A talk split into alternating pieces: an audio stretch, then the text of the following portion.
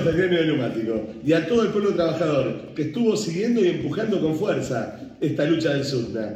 Hemos llegado a conquistar una propuesta que realmente se enmarca dentro del pedido de los trabajadores de estar mejor, de lograr construir un futuro para nuestras familias.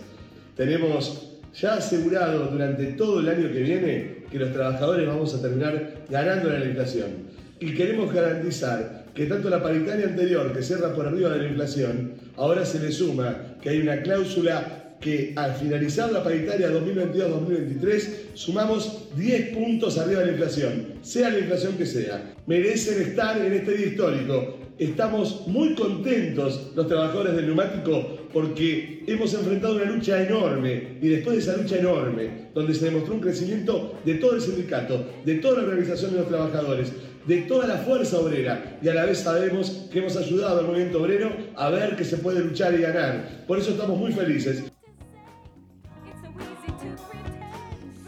Escuchábamos a, eh, a Crespo, Alejandro Crespo. Exactamente. Festejando lo que fue, bueno, decíamos en la apertura que esta semana tuvo de todo, desde un conflicto que ya venía de meses, pero si se quiere, en los últimos días recrudeció mucho, que era el reclamo de eh, los trabajadores del neumático, haciendo sus reclamos sobre todo ahí en el Ministerio de Trabajo.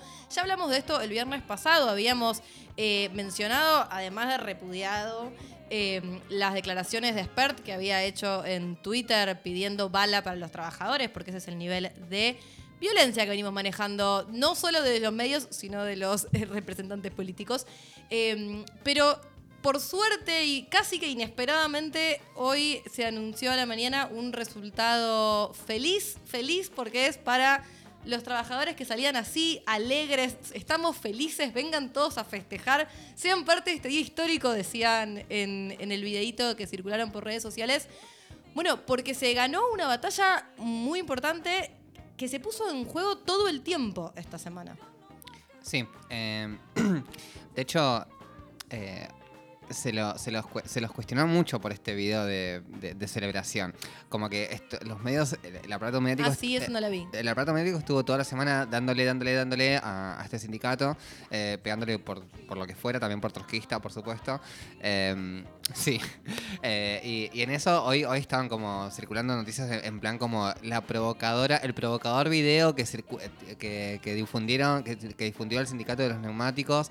Y es como, loco, están, están celebrando una conquista eh, que, que es tipo importantísima e histórica para, para el conjunto de los trabajadores, en un contexto en el que no hay una, una, una sola para los trabajadores, es una conquista gigante y eso es lo que se está celebrando. Es una celebración, no es una provocación, partamos de esa base. Es una conquista gigante y para este bloque de celebración y lucha le damos la bienvenida a nada más ni nada menos que Martina Freire. Hola Martina. Hola, perdón, perdón, he llegado un poquitito tarde. Yo quería estar desde el inicio, pero bueno, lo bueno se hace esperar, ¿no? Y esas cosas que se dicen siempre, lo bueno viene en frasco chico, que no soy un frasco chico, pero ese tipo de cosas.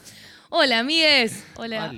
Yo muy feliz de que vengas acá al Me bloque de celebrar la lucha. Me encanta llegar para este momento, igual, claro, la verdad. coordinado. Que, que para hablar de cosas feas eh, no estoy. Estoy para esta nada más. Lo Me- siento. Me gusta, me gusta eh, como que sos algún augurio, como que viene Martina van a pasar cosas buenas. Ay, qué lindo. Pod- Podemos establecer ese, ese... Me encanta. Me- A mí me gusta. Me encanta.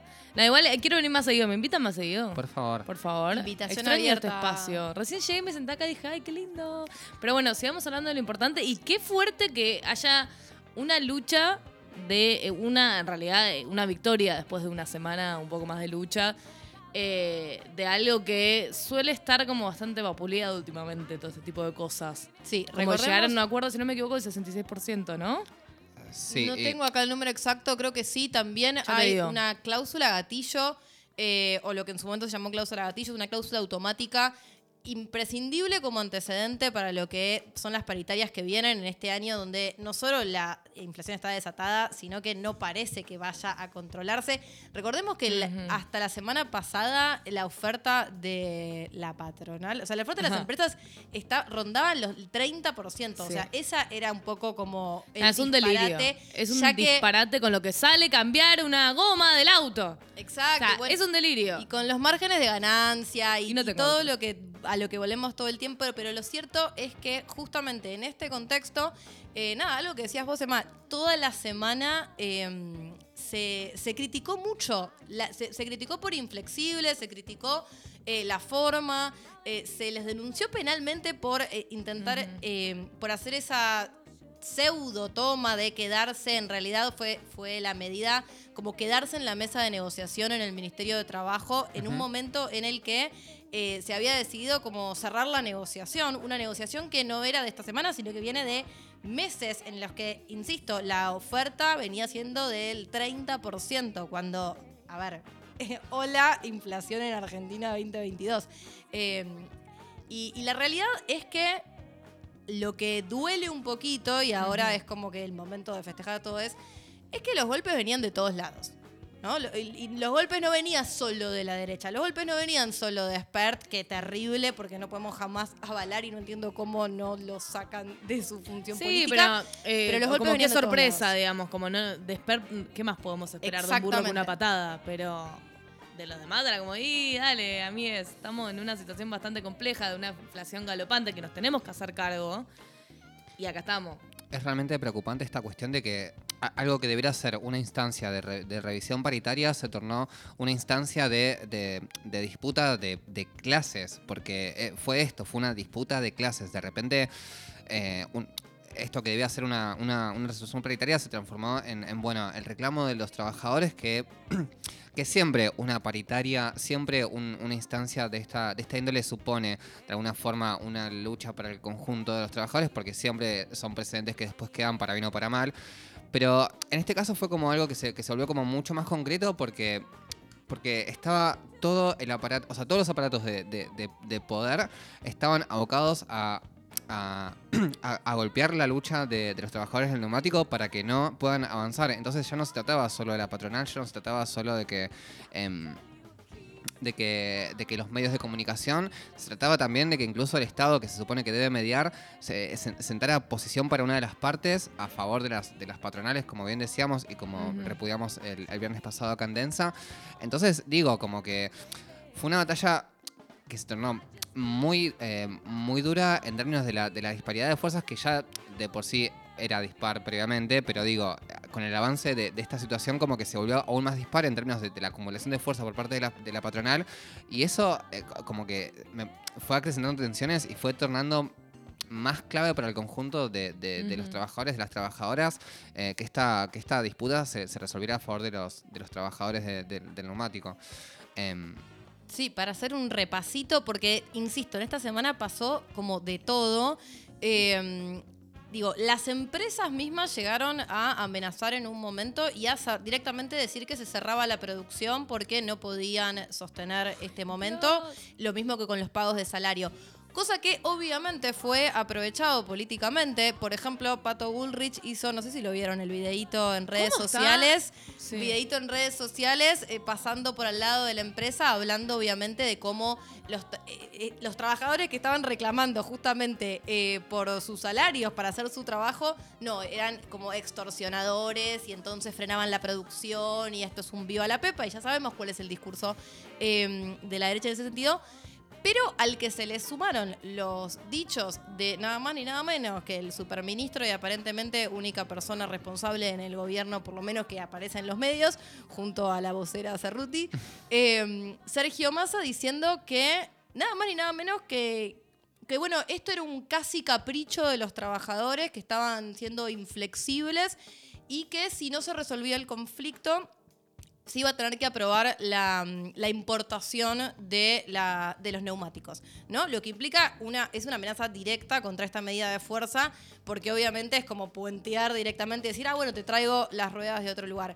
Eh, ese tipo de declaraciones, digamos... Y de del- decisiones aparte, porque no es que lo declaró, fue una decisión que, que- que Sí, se sí. efectivizó. De hecho, esta, esta semana eh, creo que Toyota ya estaba importando neumáticos. Entonces, digo, no es que lo tiró al aire y pasó, fue una decisión eh, de gobierno en un contexto en el que el mismo Massa viene de, de- giras por Estados Unidos y cosas para juntar dólares porque son lo que están escaseando. En ese contexto, en ese marco en el que estamos viendo cómo hacemos con los dólares, cómo hacemos con el FMI, cómo hacemos con todo lo que requiere dólares, no, bueno, ¿sabes qué? Vamos a, a poner dólares para importar neumáticos para ir contra los trabajadores. Muy, muy prudente, Sergio Manza. Sí, con, el, con el correr de las horas, creo que, que fue ayer que quisieron hacer un par de rectificaciones, incluso salió Cerruti a decir algo así como, nosotros no, no dijimos que inflexibles eran los trabajadores, sino que inflexibles eran las partes en general, como que nosotros llamamos a las dos partes a, a dejar de ser inflexibles y negociar, cuando, bueno, nada, no, no hay que estar aclarando mucho, ¿no? Que tipo, cuando hay... No, y aparte, amiga, sos el Estado, no, no tenés que llamar a, a que nadie haga nada, vos tenés que hacer, vos tenés que eh, imponer tu autoridad como, como institución mediadora de los conflictos sociales.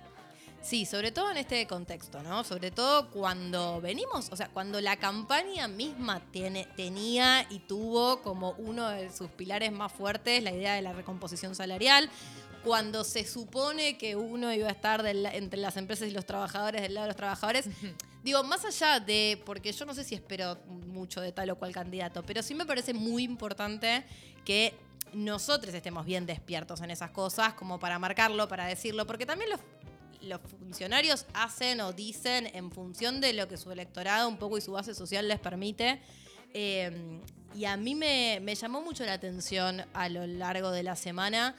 Mucho, mucho tweet, mucha nota, mucho comentario medio al pasar en, de, de personas, de voceros, de periodistas, incluso comillas, comillas, como del palo, un poco diciendo, bueno, pero, pero si no será mucho, como bueno, también las posiciones extremistas. Y la realidad a mí me encantó porque en el video este que, que sacan los, los trabajadores, una, que, en el que están en una pose excelente. Si no lo vieron, vayan a buscarlo eh, a los oyentes porque están, ubican, ¿no? Que están todos como parados en plan, ganamos. Sí, sí, que, sí, que sí. Tiene una pose muy genial. Eh, y en un momento dice, como a ver, nosotros teníamos un reclamo muy puntual que es sobre el que se pivoteó mucho esta semana, que era el reclamo, ellos pedían que se pagaran, se pagaran 200% las horas extra. Y que era un reclamo anclado a la forma en la que se distribuía el trabajo, la cuestión de los francos rotativos y cómo eso tenía que tener algún tipo de compensación Sí. extra, porque, bueno, implica un montón de como sacrificios extras, si se quiere, a los trabajadores que aceptan ese régimen.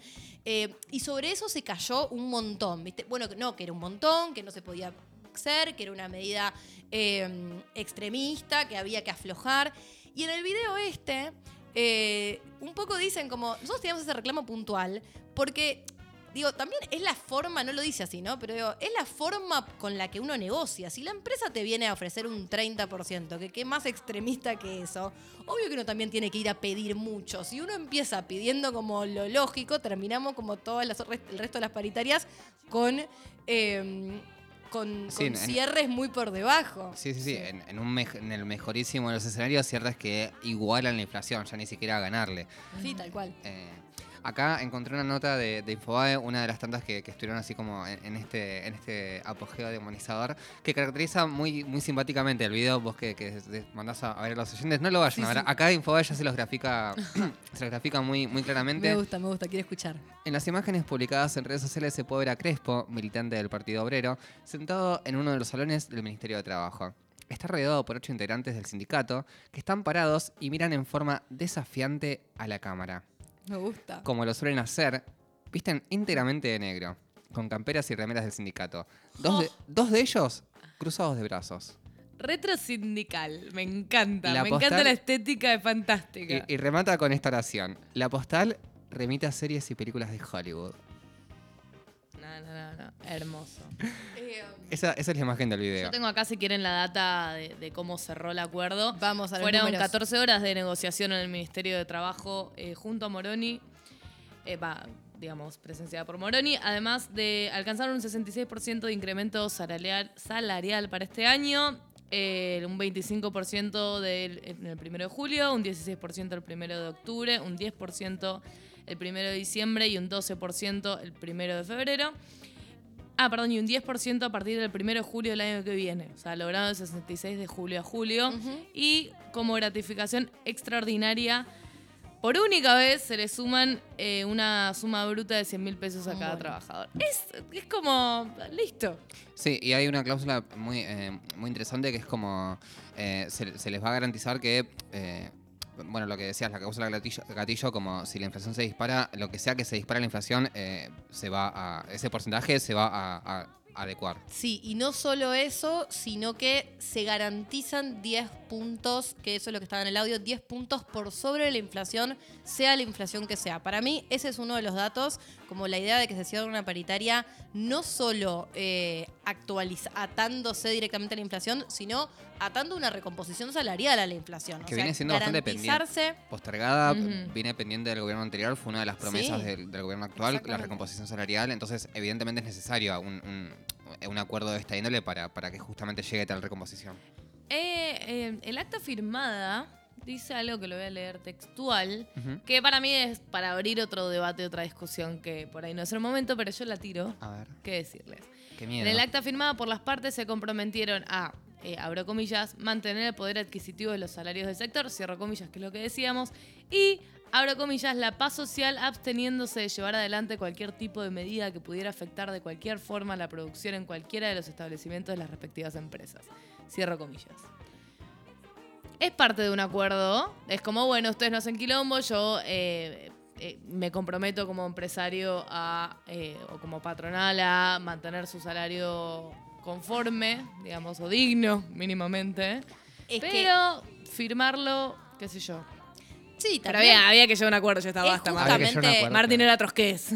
No, pero un poco, un poco, a ver, Es gracioso porque es un la medida, la medida que tanto molesta esta Sí. semana, que esta- insisto, esta semana recrudece, pero viene de mucho tiempo y que no había escalado tanto. O sea, venían haciendo primero como, como paros por turnos. La verdad es que fue muy. Se contempló durante mucho tiempo cuidar la producción para tanta gente que, que salía a decir que se ponía en juego. De hecho, de hecho, el conflicto estalló recién la semana pasada, de- después de meses, eh, públicamente, Eh, quiero decir. públicamente, sí, exactamente. Eh, un poco la idea, o sea, la, la idea final de cualquier medida de fuerza de este estilo tiene que ver justamente con revalorizar lo que la empresa necesita, que es que justamente no suceda esto y que se retome la producción en función de, bueno, yo te doy esto, vos me das lo otro, con lo cual me parece que tiene sentido la idea de que, ok, se llega a esta negociación. eh, entonces levantamos la medida de fuerza. Creo que tiene que ver con, con eso.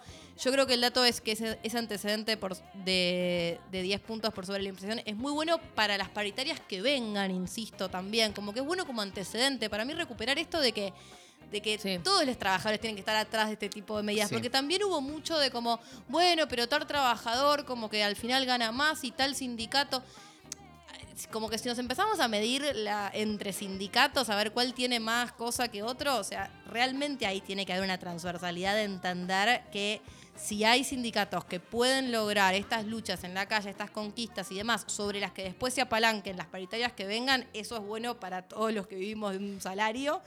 Eh, ni hablar. Y, la idea de que, de que sacamos una buena. Y de que luchar y esto y la calle y demás eh, valía la pena, porque a- hace tres días parecía que había medio un consenso, por lo menos mediático, de que no. De que no, de que era mucho, de que Sí, no entendían de- las y- y- circunstancias. Y no por nada amanecimos toda esta sorpresa hoy cuando fue como, ay, se resolvió el conflicto y a favor de los trabajadores. Hermoso. Porque fue como, bueno, sí, se resolvió el conflicto, pero que- a ver qué resignan los trabajadores. No, bueno, ganaron. Una vez, una vez. Sí, fue muy lindo y muy necesario. Eh, muy necesario. Eh, hablando de, de la- bueno, las otras paritarias, hoy justamente se cerró la. Se llevó a cabo la revisión paritaria de, los trabajadores del Estado, a, a quienes pertenezco. ah. Em, y no, bueno, como para. no solo para traer la información, sino sino también como para tener como otro caso de, de comparación. em, la única resolución que hubo, que hubo perdón, fue adelantar un 10% de que iba para marzo, eh, se adelanta a noviembre de este año.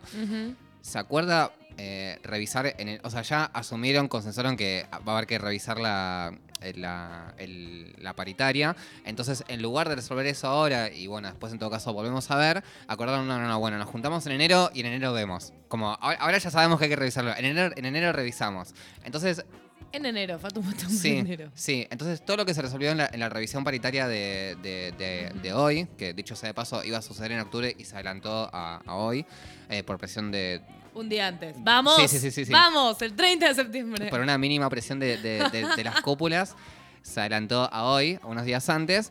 eh, y todo lo que se consiguió fue de nuevo el, el adelantamiento de la cuota del 10% de marzo para noviembre de este año y un bono eh, por única vez a fin de año de 30 mil pesos. Entonces digo, comparemos los- la, la conquista del, del gremio del neumático con la conquista del gremio de, de los estatales, de los gremios, los estatales, porque no hay uno solo. Estatales que en todo el país vienen con muchos reclamos porque realmente como atrasadísimas todas las, las paritarias. Sí, las paritarias, las formas de contratación, eh, el nivel de, de- de demanda al trabajador. Es, es tremendo y ante eso como que también aparece un poco la cuestión de, de, bueno, cómo se construyen las fuerzas, eh, la fuerza sindical, la fuerza de los trabajadores y, y en ese sentido como que también es un poco esperanzador para, para, para la clase obrera encontrarse con, con, bueno, con representación, representaciones gremiales que, que aunque sean pocas, como que alguna de ellas como que efectivamente vaya a luchar por los derechos de los trabajadores. Estamos diciendo que el conflicto del, de- del SUDNA viene, eh, lleva meses. Eh, de cara a esta revisión paritaria, lo único que hicieron, eh, ni siquiera los sindicatos, lo único que hizo uno de los sindicatos de, de representación gremial de estatales que fue ATE fue un paro general el día martes. Eso fue todo lo que hubo en términos de, ah, sí, reclamo. Como que es más un... Un, un- un gesto simbólico para las bases que una medida de reclamo de reclamo real. Eh, en ese sentido, ya que estamos tan trabajadores unidos y transversalidad, Ajá. eh, antes de pasar a lo que sigue, chicas, no podemos terminar esta columna, este momento, este bloque, sin hablar de la hermosa medida, o por lo menos eh, lo- el comunicado que sacan los trabajadores de neumáticos de Brasil. En plan solidaridad con los trabajadores de neumáticos acá, me parece excelente. De eso hay que hacer una nota en algún momento porque es Sí. excelente cuando se amenaza la cuestión eh, con esta cuestión de la, de la importación, de traer de afuera. Los trabajadores de los neumáticos de empresas en Brasil salen a decir que ellos están apoyando eh, el reclamo de los trabajadores de neumáticos acá en Argentina.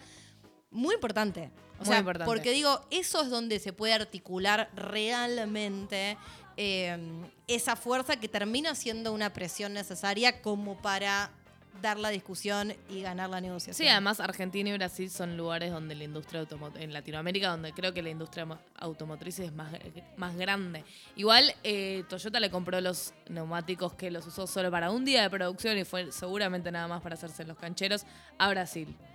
Pero bueno, eh, estuvo la intención, digo. Sí, bueno, a- algo de eso hablábamos fuera de aire, como que hay algo de termina siendo una decisión empresarial al final, eh, pero sí, pero bueno, estuvieron ahí bancando la parada y los re queremos y los rebancamos y mucha suerte el domingo. sí, y, y de parte de los trabajadores, y- pero marca una conciencia en ese sentido de transversalidad, ¿no? De, de que la lucha no es como solo la que te toca a vos en tu gremio, en tu sindicato, en tu lugar de trabajo, etcétera, eh, sino que, que es como más amplia y justamente en ese sentido eh, no es la única lucha que estuvo como que está en los medios eh, No. de forma muy muy presente en esta semana. Eh, de hecho, fue una semana en la que escaló muchísimo el conflicto en las escuelas secundarias, especialmente en Ciudad de Buenos Aires.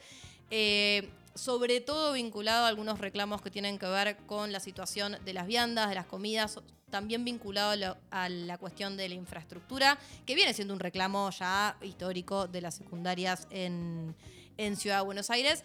Lo mismo porque cada escuela también con su espacio articuló como distintos reclamos, ¿no? Si bien hay como reclamos de conjunto, eh, se escucharon muchas cuestiones en torno a, a esto de las pasantías, ¿no? Que sigue siendo muy controversial, eh, sobre todo en, en el sentido de cómo están estructuradas, para qué sirven, con qué fin, quién las controla, Sí, sí, y realmente cuál es su función. Exactamente.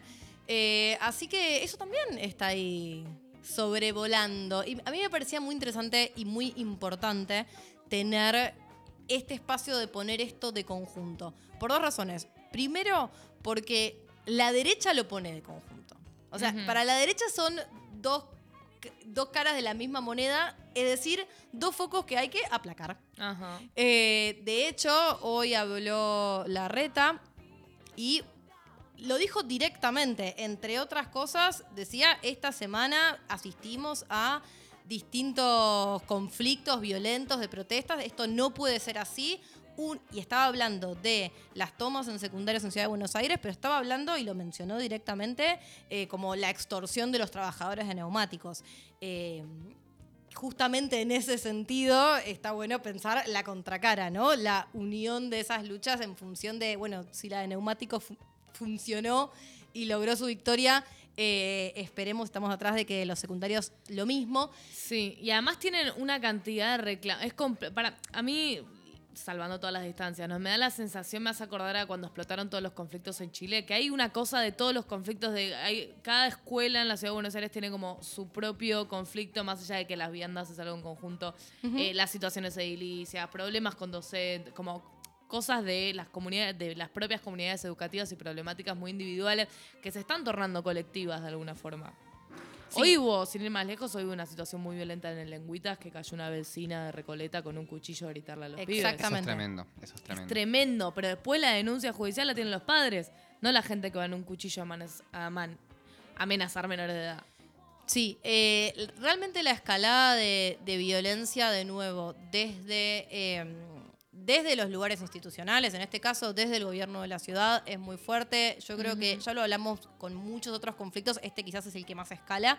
Sí. Como especialmente en educación, que, que, estos, que el caballito de batalla sea de educación a mí me destruye el alma. eh, que claramente hay una cuestión que tiene más que ver con el rédito político que Sí. con cualquier tipo de contemplación pedagógica que no está viendo por ningún lugar.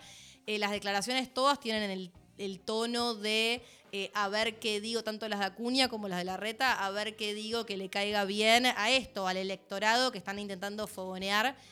Eh, y en ese sentido me parece importante pensarlo.